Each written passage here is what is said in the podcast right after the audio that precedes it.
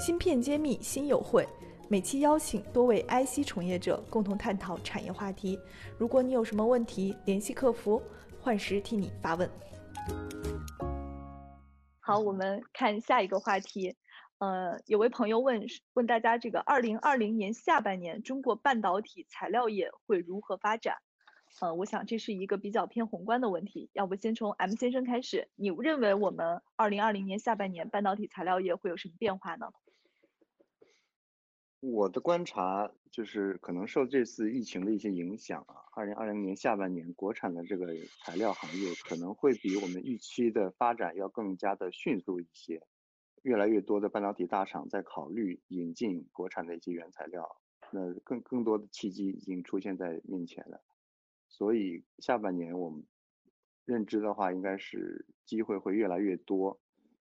可能提供 qualification 或者是送样的机会会增加，但是说真正能够达到放量的这个时间点，可能下半年还有点言之尚早。但是提供机会的这个呃时间点，我们认为已经到了。对，嗯。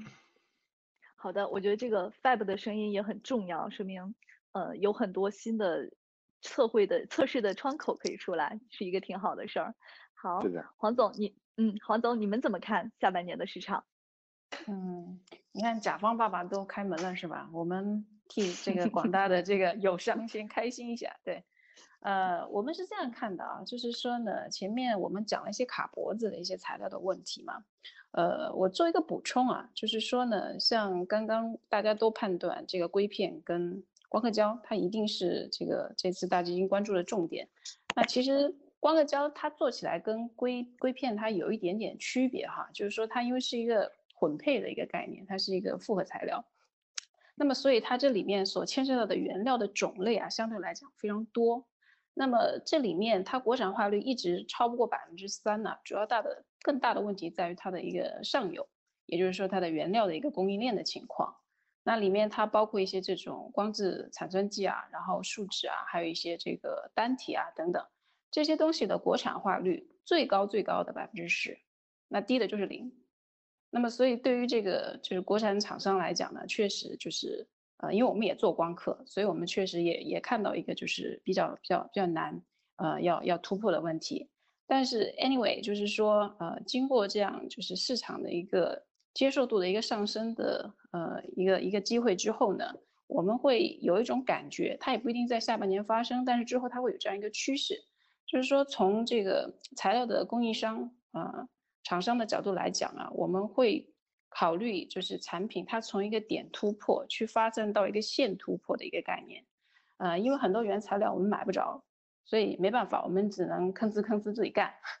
那么像这个前面讲的这个光刻胶，它里面的一些这个树脂我们就要自己合成，然后里面的一些这个 pack 我们要自己干。那另外你比如说这个 CMP 里面这个里面的这个 abrasive，就是里面那个那个研磨颗粒，那这个东西呢，它的国产化率也是极低无比。呃，据我们所知呢，就是在去年的时候呢，基本上高纯的这种氧化氧化铯啊、氧化硅啊是是零百分之零。那么国内现在 CMP 像这个呃有几个厂都已经有一些突破了，那我相信他们呃也一直在寻求跟他们搭配的上游，那或者说他们自己可能会把这个事儿拎起来自己做。那么所以这个是我自己的一个判断，一个是这个产品会从点突破走向一个线突破的一个过程。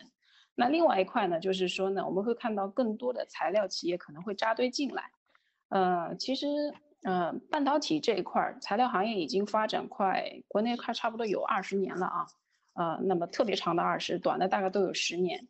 那么这些材料它会慢慢进入一个这种平台跃迁的过程。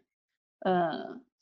呃，因为过去的这个十年，可能大家都累计的是六寸。那可能少数企业累积了一些八寸的这种这种产品的经验，那么刚开始做的可能也都是单一物质，相对比较简单一些。那么最开始可能只是这个呃纯度上来讲，比如说是 ppm 级别的，那么后面可能就要发展到 ppb 和 ppt 级别。那么我想这个呃应该可能在今年下半年，呃在这个资本的一个呃带入的前提下呢，大家会有。比较多的可能性去发展一个更，就是跃迁到一个更高标准的平台。啊，当然也还有一种可能，就是说一些合作模式上的一个导入创新。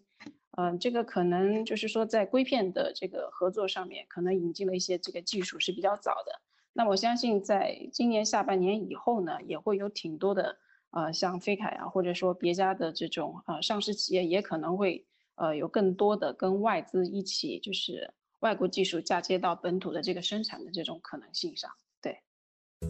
半导体全产业链的芯片企业库、投资机构库、产业园区库均已建成，用数据和专业搭建产业资源平台，促进人才、资本、资源的高效匹配与链接。欢迎关注公众号“芯片揭秘”，与我们取得联系。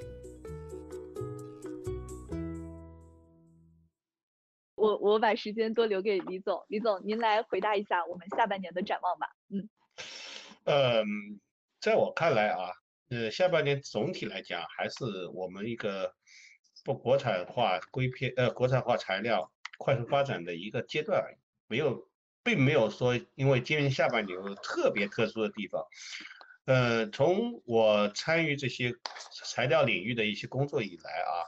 呃，我们我就拿近十年来看的话，基本上都处于这快速发展的过程，啊，表现为由点到面啊。然后由由弱到强啊，由由粗到细啊，逐步向高端在发展。这个这个走个趋势，我我想呢，到今年下半年总体也不会改变啊。如果说要有说特别的话呢，当然不是因为抗疫啊，我觉得呢，更大的因为还是因为，呃，中美贸易战也好，或者是美国人越来越多的把我把很多企业列入实体名单也好，是很多。很多国内的一些下游的客户啊，他们对，呃，未雨绸缪也好，或者是应急反应也好，他们对这我们国产的，包括原材料，呃的一些产业链方面的一些安排啊，他们已经提上议事日程上来了。那么这些这方面呢，我现在也在陆陆续续接到一些要求，啊，所以在这方面呢，可能我们会，